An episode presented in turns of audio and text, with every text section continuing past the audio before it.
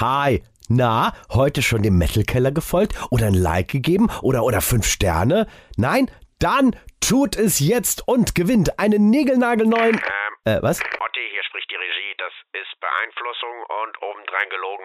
Können wir jetzt einfach anfangen? Ja, ist ja gut.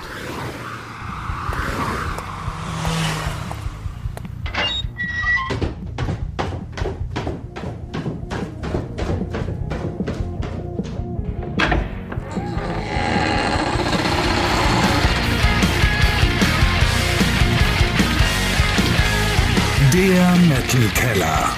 Deutschlands einzige Metal Late Night Show.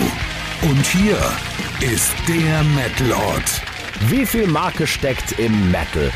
Ist das überhaupt true? Und ganz generell, was hat eigentlich Iron Maiden mit Jack Daniels gemeinsam? Fragen, die nur er beantworten kann, denn er hat ein Buch drüber geschrieben. Zum zweiten Mal im Metal Keller, Dr. Nico Rose, grüß dich. Hallo. Schön, dass du da bist. Du strahlst mich an, scheint, als hättest du einen erfolgreichen Tag schon hinter dir. Ja, ich habe äh, einen längeren Vortrag gehalten für eine frisch fusionierte Sparkasse im Ostwestfälischen. Äh, vorher gab es die Sparkasse Paderborn, jetzt ist es die Sparkasse Paderborn Detmold Höxter. Und die habe ich jetzt heute ein Stück weit auf den Weg begleitet, um die 70, 80 Führungskräfte. War gute Stimmung, die haben gut mitgemacht. Habe jetzt gerade noch mein Töchterchen ins Bett gebracht und stehe dir jetzt äh, willentlich zur Verfügung. Sparkasse Paderborn. Das ist jetzt halt natürlich nicht so Metal, aber äh, was uns direkt auch schon zum Thema bringt, ähm, nämlich Marke. Ich glaube, Sparkasse kann man, ohne mit der Wimper zu zucken, auch als eine Marke mittlerweile bezeichnen, allerdings kein Metal-Brand.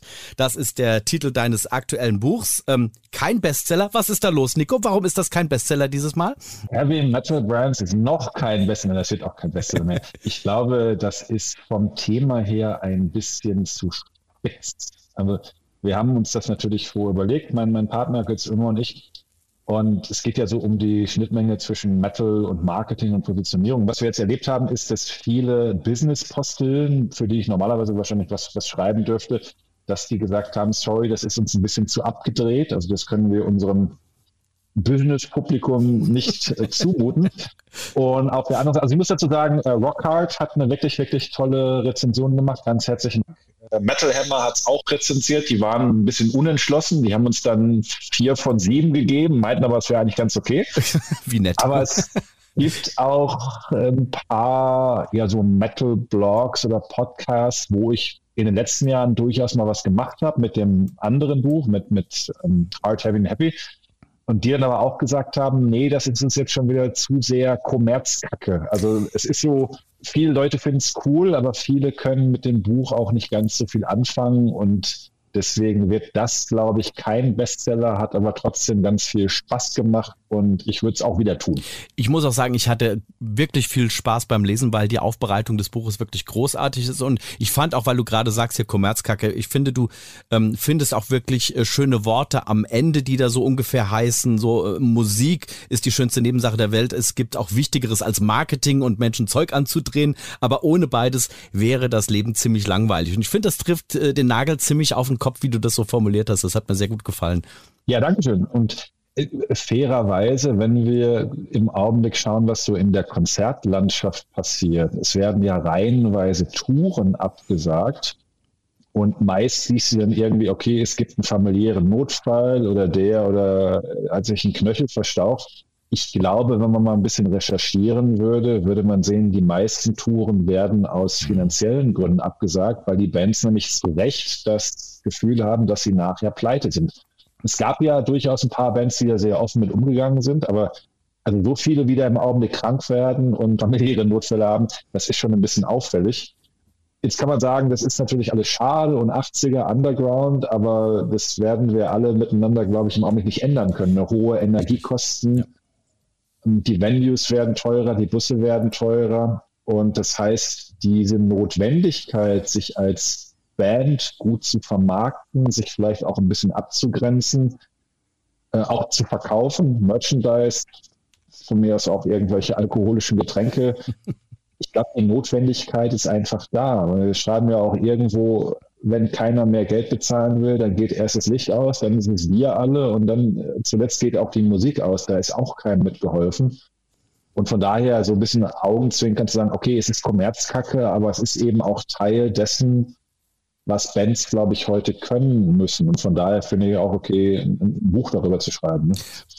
Und da, was Bands heute können müssen, gehe ich später nochmal mit dir drauf ein. Ähm, ich will erstmal ein bisschen kurz über die Struktur des Buches reden, weil ich das nämlich sehr cool finde, weil es geht äh, um Bands eben als Marken und dazu hast du dann ganz viele ähm, bekannte Beispiele angeführt. Metallica, Maiden, Rammstein, Manowar und anhand derer gezeigt, wie viel Marke tatsächlich im Metal steckt und du unterteilst dann halt in so, so Kategorien und das fand ich auch sehr originell, wie du es gemacht hast, eben in Kategorien wie provozieren, explorieren, konservieren, brillieren, um jetzt mal nur so ein paar zu nennen. Ähm, und da gehen wir gleich mal noch weiter drauf ein. Ich würde aber sagen, wir spielen eine erste Runde, lieber Nico. Du kommst hier nicht drum rum. Yes. Dann nehme ich vorher mal einen Schluck Sekt hier, damit ich dann auch. Mach das mal, weil hab- du wirst es vielleicht ich habe erahnen. Bier gefunden im Kühlschrank. da muss das Pikolöchen näher. Zum Wohl, ich äh, sag so lange meine Worte, nämlich, dass das hier eins meiner absoluten Lieblingsspiele ist. Sag's mir mit Metal. Sag's mir mit Metal, ganz einfach. Ich stelle dir drei sehr einfache Fragen. Die Antwort wirst du 100% wissen. Die Schwierigkeit ist, dass du mir die Antwort buchstabierst, aber jetzt nicht nur so A, B, C, sondern mit Hilfe von Metalbands. Also A wie Anton war gestern, heute ist A wie Accept, B wie Blind Guardian, C wie Cannibal Corpse und so weiter und so fort. Ja, ja, okay. Ja, Gut, okay. Ja. Dann äh, starten wir direkt mit der ersten. Du darfst dir das auch gerne aufschreiben, falls du irgendwie ins Stocken kommen solltest, weil das erste ist relativ lang die Antwort. Eine Kult Thrash Band aus Brasilien, früher mit Cavalera. Äh, S wie Stratovarius, E wie, ich weiß nicht, wie man sie betont, Enziferum, Enziferum, also auf jeden Fall E, äh, S, P wie Pain. Gibt's hier? ne? Ja, super. U wie äh, Uriah Heep. Ja, zähl- Hardrock, zählen wir, aber ja, ja, Das, zählen das geht, oder? Ja, ja, klar. L, L wie äh, Leibach. Oh. Also, ähm, Gothic mit drin, ja. Ja, ja. Wohl T wie, äh, äh, äh, ähm, oh Gott. T wie, wie, wie. Verdammte Axt. Was haben wir denn mit T? Jetzt stehe ich am Schlauch hier. Tiamat. T, äh, Tiamat. T, äh, T wie T, danke, Tiamat. U wie, ähm, oh, was ist denn mit, mit, mit, mit U? Un, ich, ich muss das Alphabet durchgehen. U, U, Un, un mit un, ich sag mal, ich würde es weitestgehend zählen. Unheilig. Ja, man- lass mal- lass mal gelten. Mit der Kreisen, unheilig. Sepul. Wo bin ich denn jetzt? Sepul. Tu, bist du? Und jetzt kommt. Und unheilig hatte ich schon. Genau. Sepul, L. Noch ein L. Nee, dann bist du Sepultul. Mann. Du, war, war das jetzt schon das zweite U? Ja, ja, ja, ja, ja. R, wie Rage Yes. und A wie Accept. So, Jawoll. Na, da läuft doch. Die.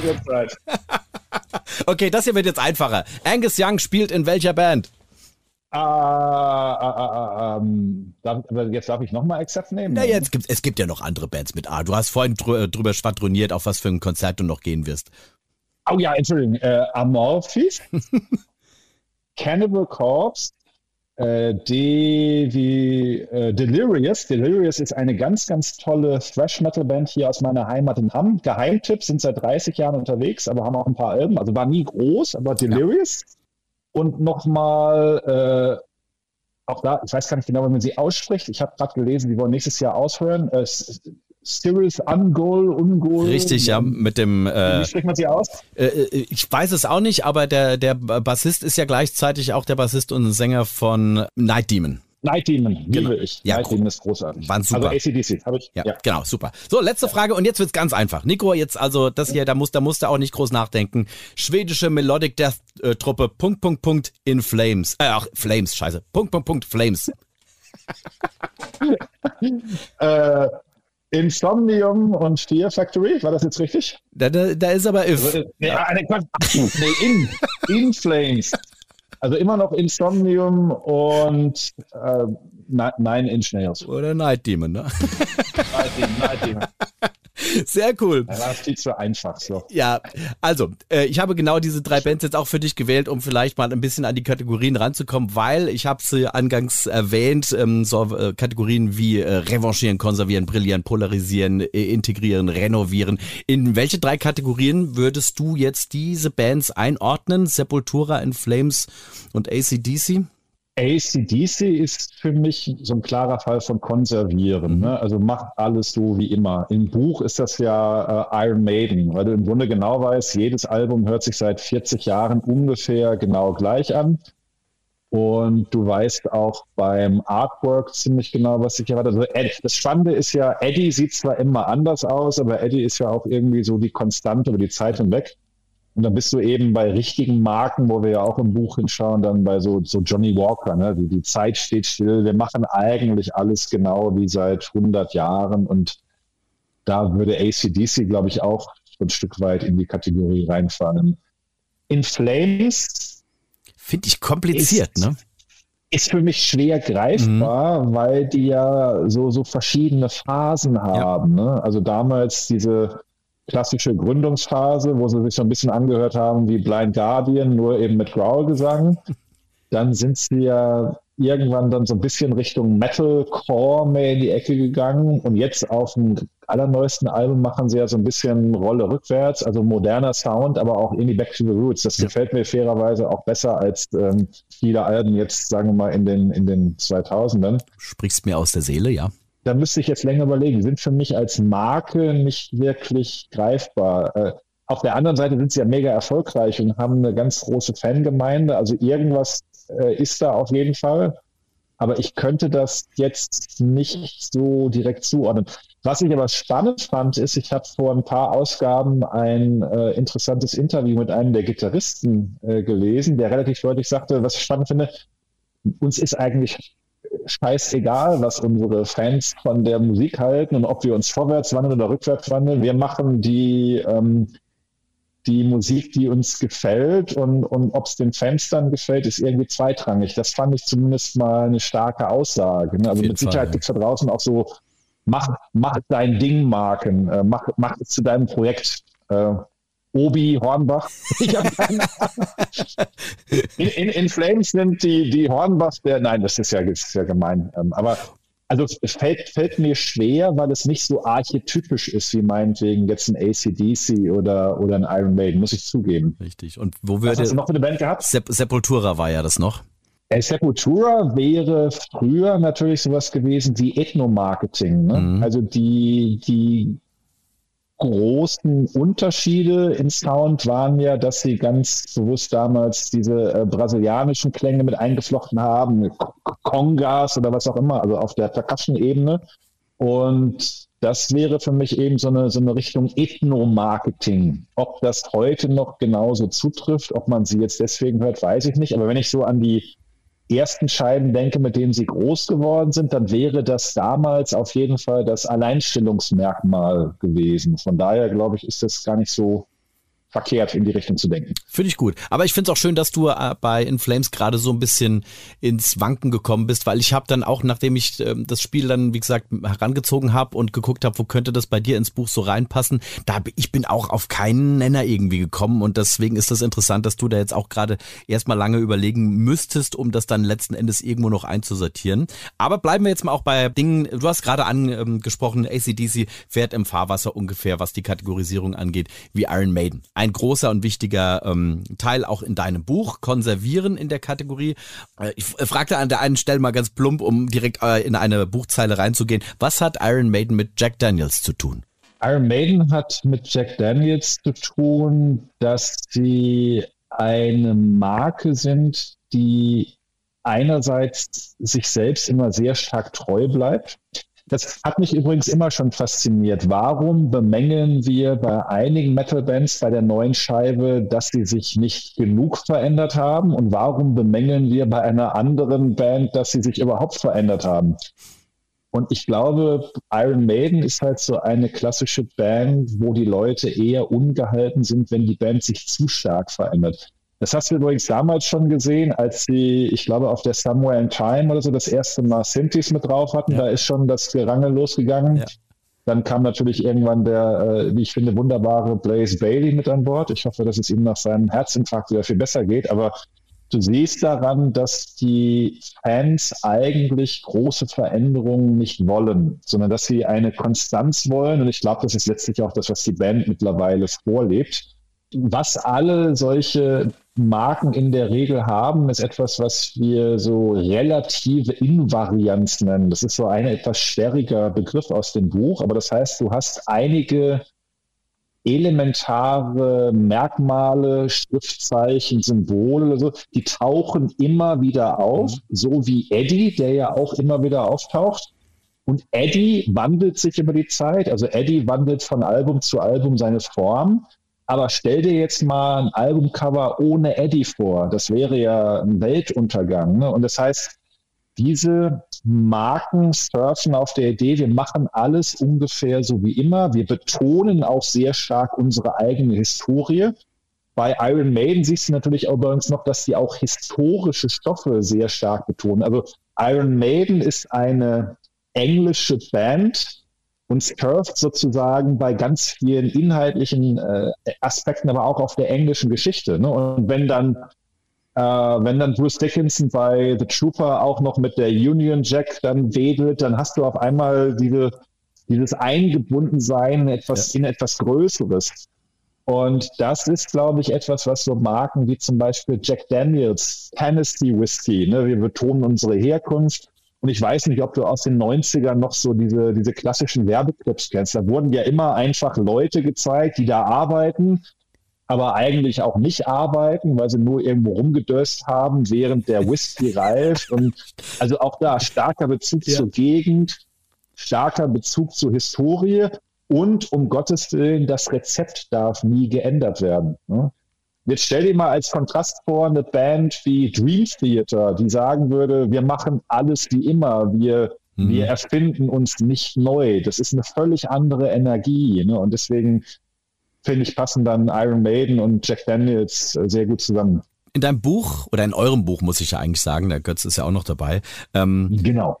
Habt ihr das ja immer in so, ich sag jetzt mal zwei, drei ähm, Teile untergliedert. Äh, ihr fangt immer erstmal an, über die Bands ein bisschen zu erzählen, auch dem, der dem Metal jetzt nicht so zugeneigt ist, ein bisschen, ein bisschen Historisches mhm. zu geben. Dann kommt eben der Vergleich mit anderen bekannten Marken, die so jeder kennt, wie zum Beispiel jetzt eben Jack Daniels. Und am Ende gibt's immer noch so einen kleinen ähm, Blick in die Forschung, um jetzt einfach mal ähm, das an diesem Schaubild Iron Maiden weiter anzuführen. Was sagt denn die Forschung zu diesem Thema Heritage Brand und Iron Maiden und so weiter? Äh, die Forschung sagt erstmal, und ich glaube, das liegt in dem Fall in der Natur der Sache, dass es ganz viel Zeit und behutsame Arbeit braucht, um so eine Marke aufzubauen, weil sie eben von der Zeit und von der Geschichte zählt. Wobei es gibt auch wieder Ausnahmen, zum Beispiel Hollister. Hollister ist, mhm. glaube ich, jetzt gerade schon wieder so ein bisschen out, war natürlich aber eine Zeit lang mal eine sehr angesagte Klamottenmarke. Ja.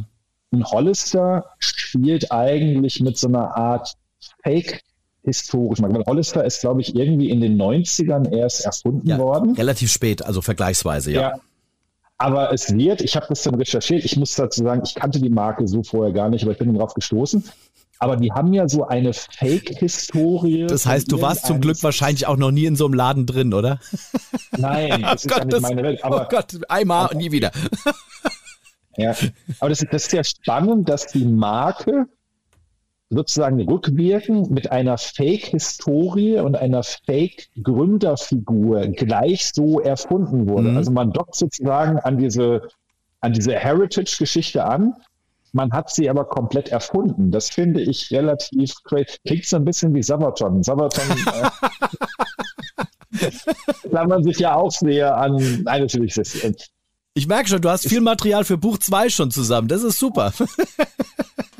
Weißt du, was mich die ganze Zeit fasziniert? Warum finde ich das geil, wenn Iron Maiden über den Weltkrieg singen und warum nervt mich das, wenn Sabaton über den Weltkrieg singen? Das ist irgendwie, es ist ein Unterschied in der Energie. Aber ähm, um, um auf die Frage zurückzukommen, also wirklich große Empfehlung, wenn du was veränderst, du musst unglaublich behutsam vorgehen. Du musst dir ganz klar darüber sein, was sind die zentralen, unveränderlichen Merkmale, also zum Beispiel ein Logo, irgendwelche Wappen, irgendwelche Farben.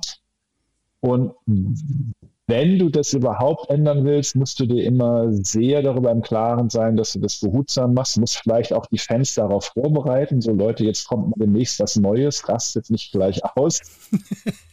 Und äh, das, das sind so die wichtigsten Dinge. Und wie gesagt, diese, diese relative Invarianz. Also eigentlich darfst du ja nichts ändern, aber gleichzeitig musst du dich ja trotzdem irgendwie über die Zeit retten. Wie das ja übrigens Iron Maiden auch gemacht haben. Also ich finde Iron Maiden spannend, weil sie auf der reinen Markenebene unglaublich konservativ sind aber sie haben ja zum Beispiel 99 schon ihren ersten äh, Ego-Shooter Ed Hunter rausgebracht. Also wir verlagern die Marke in die virtuelle Welt. Wahnsinn. Jetzt sind sie seit 2016 hier mit, mit diesem Legacy-Ding äh, ja. auch. Also Online-Spiel, ja. auf der auf der Produktebene um die Musik herum sind sie sehr innovativ aber die Musik selber und die Kernmarke ist unglaublich konservativ. Und ich, ich finde das spannend, wie, wie sie das so hinkriegen. Es ist sehr, sehr, sehr cool. Das ist, wie gesagt, eines der Kapitel, die in deinem oder in eurem Buch drin sind. Ich mag ja sehr die Wortwahl in eurem Buch und auch diese Querverweise am Ende im, im, im Register. Es ist großartig. Also ich habe ja wirklich bei fast jeder ähm, kleinen Nummer, die da steht, wo so ein Querverweis hinten angeführt ist, habe ich dann nachgeblättert und musste so oft lachen. Also das ist wirklich genial an diesem Buch. Das will ich an dieser Stelle einfach nochmal einwerfen. Also äh, das ist mit ein wichtiger Kaufgrund. Ja, also ganz schön ja, wir lieben beide Fußnoten yes. und wir lieben beide äh, unseren durchaus unterschiedlichen Humor in den Fußnoten ausgelegen. Also die sollte man nicht überblättern. Ist, nee, ist, ist wirklich, also es rentiert ja. sich total. Übrigens, äh, was sich auch rentiert, ist eine Runde spielen. Das macht nämlich immer viel Spaß, lockert auf und vor allem dann, wenn es eins meiner absoluten Lieblingsspiele ist. Das sagst du jedes Mal.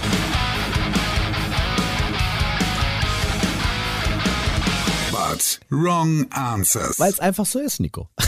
Ja, okay. Das haben wir äh, schon lange nicht mehr gespielt. Ähm, es ist genauso einfach wie das Spiel, das wir vorhin gespielt haben. Ich stelle dir jetzt allerdings sieben Fragen. Das ja. Gemeine daran ist, auch das ist sehr einfach alles zu beantworten. Eigentlich, das Gemeine ist, Death to all but wrong answers, es müssen immer falsche Antworten sein. Also wenn ich dich jetzt zum ja, Beispiel okay. frage, welche Farbe hat die Sonne, sagst du, Blau. Genau, und damit wäre das richtig. Eigentlich gibt's ja ganz, ganz viele Punkte ja. dafür, aber wir spielen das ist einfach just for fun und auch ohne Zeit, ja. ähm, ohne Zeitdruck, sondern einfach nur ein bisschen aufzulockern. Starten wir mit Frage Nummer eins. Gehört auch bei Männern zum Metal lange? Geschlechtsteile. Ja gut, aber das ist ja noch nicht mal eine falsche Antwort. Aber egal. Äh, weltberühmter also, Mafia. Also, aber, aber ja, ein bisschen war es eine falsche Antwort. Ja, ja, wir, machen, wir, machen einfach, wir machen einfach weiter. Weltberühmt, weltberühmter Mafia-Film, der. der, äh, der Metal-Ort. Oh, das ist gut, ja. Spr ja okay. Sprichwort, der frühe Vogel fängt den. Schnaps. Finden Satanisten ganz cool. Das umgedrehte äh, das, das umgedrehte, ich sehe gerade auf mein Ringlicht, das umgedrehte Ringlicht, das macht überhaupt keinen Sinn, weil wenn du ein Ringlicht umdrehst, ist es immer noch ein Ringlicht. Das ist großartig. Ui. Ja, das, ist das, das umgedrehte Ringlicht. Ja, das so. ist super, das ist super. Wenn du es, gut, kommt immer drauf an, wenn du es äh, ganz anders ja, rumlegst, also, dann ist es aus. ja, das stimmt. Gut, ja. also Maiden Song, Fear of the Light. Oh, oh, oh. oh. Gegenteil, oh. Achtung, Gegenteil von links. links. Ja, gut. Ist, ja. Ja, ja. Stimmt, ist, ja, richtig, ja, richtig ja. falsche Antwort.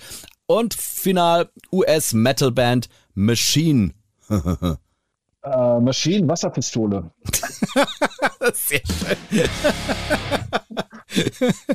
sehr, sehr cool. Also, lieber Nico, ähm, Du hast vorhin auch schon so drauf hingedeutet, Bands heutzutage sollten sich durchaus ein paar Marketingtechniken zu eigen machen, um äh, in der heutigen Zeit überleben zu können. Angenommen, wir möchten jetzt der jungen aufstrebenden Band Nordfrost einen Marketing-Tipp geben. Was wäre so der erste Schritt? Ich glaube, der erste Schritt ist natürlich zu entscheiden, was will ich überhaupt mit der Band? Also Aber ich glaube, wenn heute das Ziel ist, von der Musik zu leben und auch nur von der Musik zu leben, dann muss sich natürlich mit solchen Dingen auseinandersetzen. Wenn du es nur hobbymäßig machst, aber selbst dann, auch als Hobbyband spielst du ja lieber vor 500 Leuten als vor 50 Leuten. Ne? Von daher, Nordfrost ist ja äh, meine imaginäre äh, Metalband, die ich irgendwann gründen werde. Wir brauchen natürlich ein äh, total abgedrehtes Black Metal-artiges Logo. Ähm, und da ist jetzt wieder schon die Frage, muss das Logo eigentlich noch halbwegs leserlich sein, wegen dem Wiedererkennungswert, oder muss es schon so unleserlich sein, dass es keiner erkennt, was auch wieder cool ist? Willst du eine elitäre Metalband werden, so dass es ja auch gerade cool ist, dass dich keiner versteht? Oder willst du ein bisschen mainstreamiger werden? Das sind ja alles wichtige ähm, Entscheidungen, die es. Aber sag mal, gerade Black Metal ist ja eine unglaublich visuelle Spielart. Ich glaube, Metal ist generell eine sehr visuelle Spielart der Musik, aber gerade Black Metal lebt ja nochmal von den, ich sage jetzt mal bewusst sehr klischeehaften visuellen Elementen. Und wenn du als Black Metal Band anerkannt werden willst, was du, glaube ich, brauchst, um Erfolg zu haben, dann musst du da, glaube ich, erstmal auch viele von den Klischees bedienen, weil es jetzt ansonsten so, so Abstoßungseffekte gibt. Also ich glaube, erstmal musst du sozusagen mitspielen. Mhm. Und dann ist ja die nächste Frage, wie kannst du dich aber hinreichend von anderen Black Metal Bands wiederum abgrenzen? Ne? Und keine Ahnung, ich, ich mache mir jetzt die Flecken um die Augen weiß und den Rest schwarz. Oder, also das, ist, das, das ist ein verdammt guter Tipp, Nico. ja, aber jetzt mal ohne Scheiß. Ich bin nicht so der riesen Black Metal-Fan, aber ich hätte jetzt gerade total Lust, einfach mal irgendwie 20 Gründer von Black Metal-Bands zu fragen. Und ich schwöre dir Stein und Bein, 18 von den 20 sagen, wir haben zuerst das Logo gemacht. Bevor wir überhaupt Instrumente spielen konnten, haben wir zuerst mal äh, dieses, es gibt ja dieses lustige Meme. Wir, wir haben sowas, dieses Grusselige von Mandarinen abgepellt, genau. haben das durcheinander geworfen, haben das auf ein Blatt geworfen und das war dann das Logo. Oder dieser, Leder, dieser Ledersessel, dieser total zerfledderte. Das ist ja auch so ein, oh, so ein Ding, das ist auch ja. geil. Ja, aber das kann ich mir wirklich vorstellen, dass äh, viele Black Metal Bands diese visuelle Qualität von Anfang an sehr mitdenken, bevor es eigentlich um die Musik geht. Insofern würde ich das Nordfrost wahrscheinlich auch empfehlen. Ich freue mich auf den Schriftzug, den du eines Tages irgendwann mal entwerfen wirst, mein lieber Nico. Oh Gott. Aber mal auf einer, auf einer etwas ernsteren Note. Ich habe ja. mir wirklich Gedanken darüber gemacht. Und wenn du dir mal anschaust, welche Metal-Bands in den letzten paar Jahren richtig groß geworden sind, also im Sinne von schon mal so, so mittelgroße Stadien beschweren, hm. das sind fast ohne Ausnahme alles Bands, die irgendwie auf der visuellen Ebene sehr geschickt agieren. Ähm, zum Beispiel das Thema Maskenverkleidung ist ja seit einigen Jahren, also mal angefangen mit Slipknot, die sind ja jetzt auch schon 30 Jahre fast dabei. Aber schau dir Ghost an, die, dieses ganze Charade, aber im Augenblick auch Sleep Token werden da, glaube ich, gerade ganz groß. Voll. Sleep Token ja. arbeiten auch mit dieser Maskierung.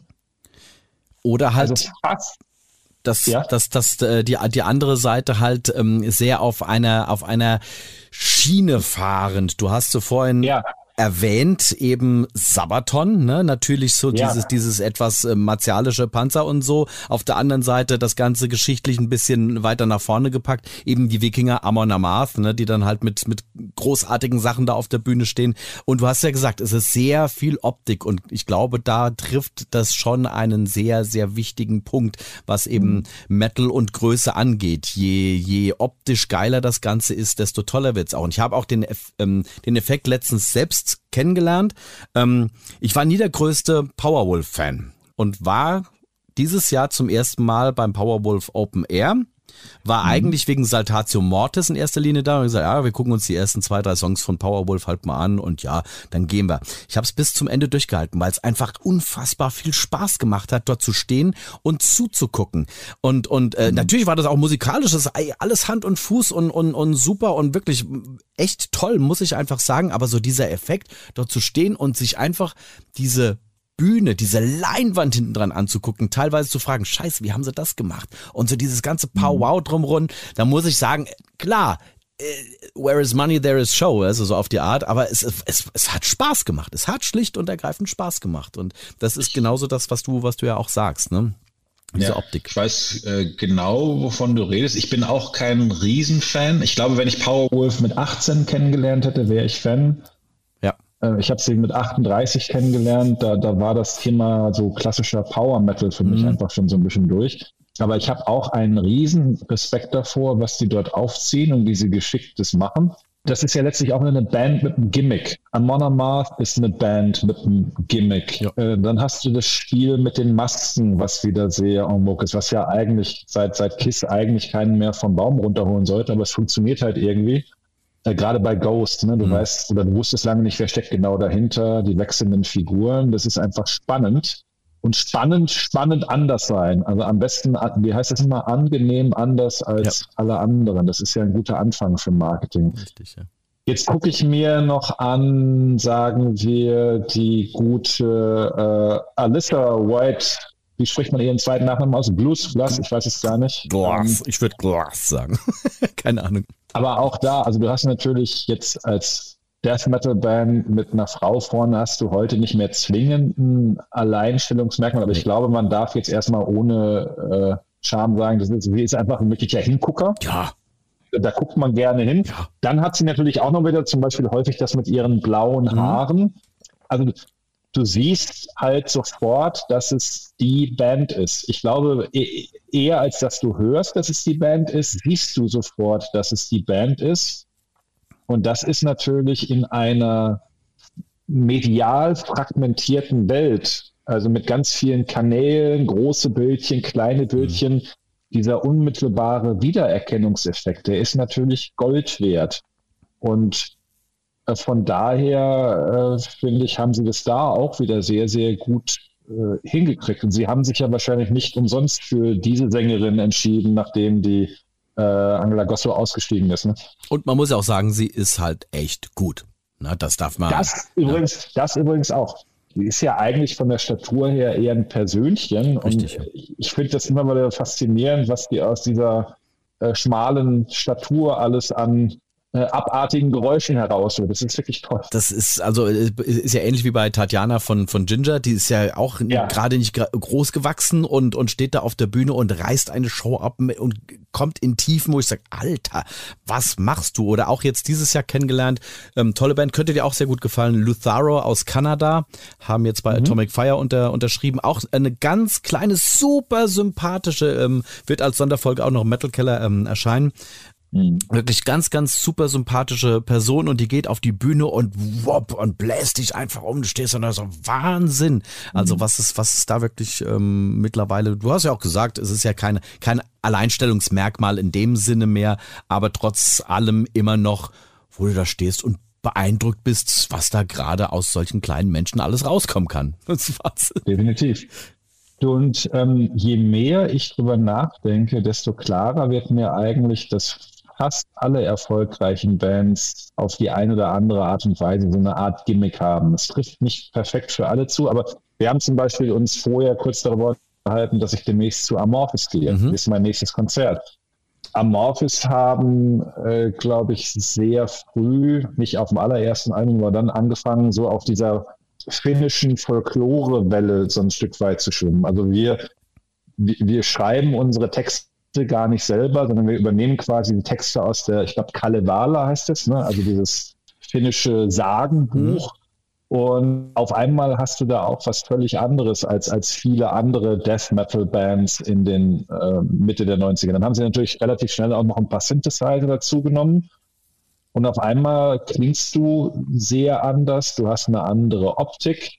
Und ich glaube, am Ende des Tages wirst du das bei, bei vielen Bands mit ein bisschen Recherche so herausfinden können, dass es, dass es eigentlich immer auch ein Gimmick ist, was letztlich dafür sorgt, dass eine Band so lange erfolgreich am, am Markt bestehen kann. So, dann hast du jetzt eine Hausaufgabe für dein nächstes Buch, lieber Nico. Ich, ich bin ja schon wieder was am Planen dran. Ich habe schon wieder zwei Ideen.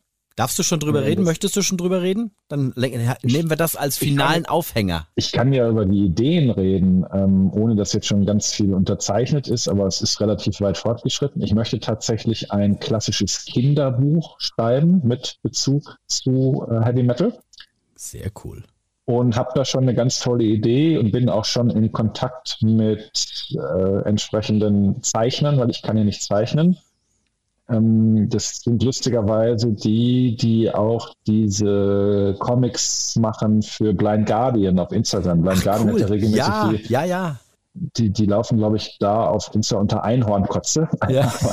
Also mit denen äh, bin ich im Gespräch, ob die dann sozusagen nicht die Bilder zu meinen Textideen machen wollen. Und das andere, da war ich vor ein paar Tagen in Hamburg und abends waren wir bei Destruction zusammen, was auch sehr schön war. Aber ich habe mich mit Sabina Klaassen von Holy Moses getroffen, die ja am 27. Dezember in Hamburg in der Markthalle einmal ihren 60. Geburtstag begeht und gleichzeitig sich dann sozusagen von Holy Moses verabschiedet. Das wird, glaube ich, sehr tränenreich. Ja.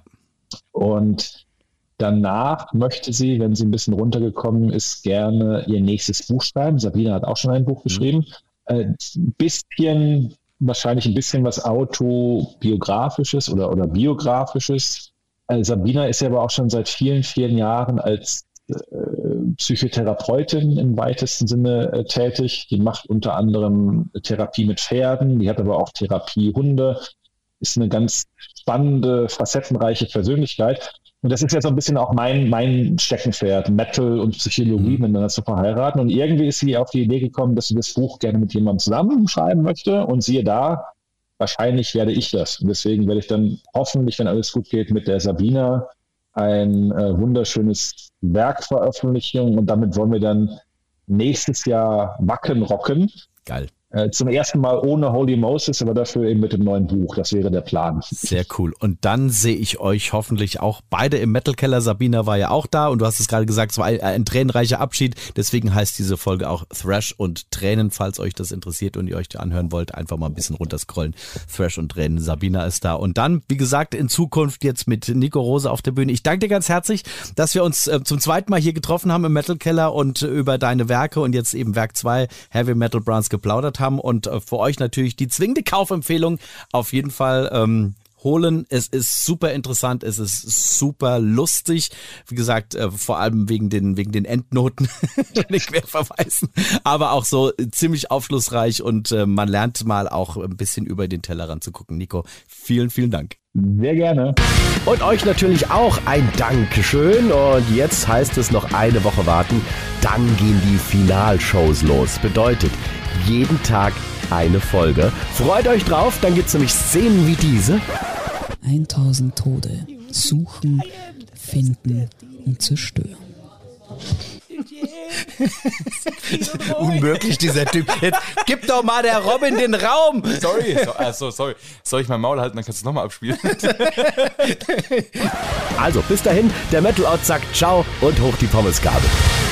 Ach ja, und äh, habe ich eigentlich erwähnt, dass wenn ihr dem Metal Keller folgt und ein Like gibt oder eine 5-Sterne-Bewertung, dann... Ähm, Otti. Ja, ist ja gut. Ciao.